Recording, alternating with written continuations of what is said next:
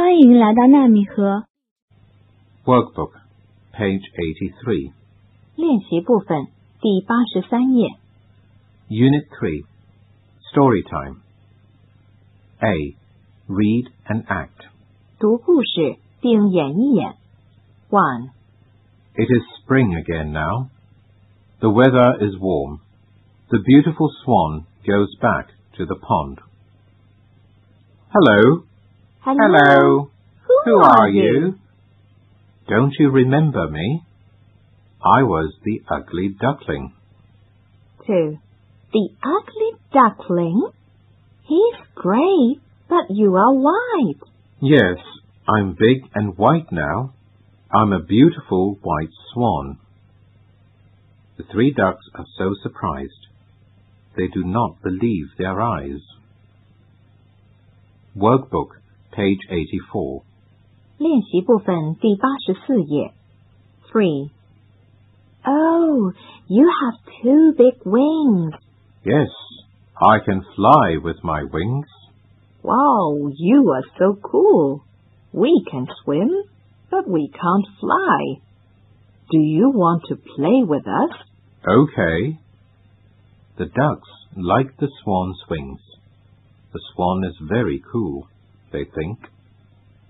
Four. Do you want to fly in the sky?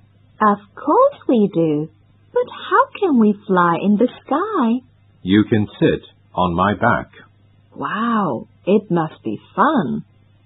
The three ducks feel very happy. They can fly in the sky. Workbook, page 85. 练习部分第八十五页。 Five. The three ducks are sitting on the swan's back. They are flying in the sky now. Oh, the houses are small. The farmers are small too. Everything is so small. Six. It's time for lunch now. I'm hungry. How about you, my friends? We We're are hungry, hungry too. too. What, What do you usually eat for lunch, Mr. Swan? I usually eat fish for my lunch. They taste nice. They are all very hungry. It is time for lunch.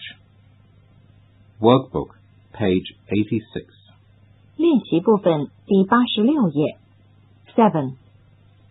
We, like fish too. We, We have, have some some fish fish at at home. Do, you want to eat with us? Yes, of course. Thank you. The three ducks invite the beautiful white swan to have lunch together. Eight.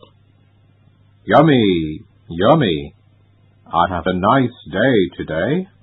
We have a nice day today too. They are eating and talking. They all have a good time today.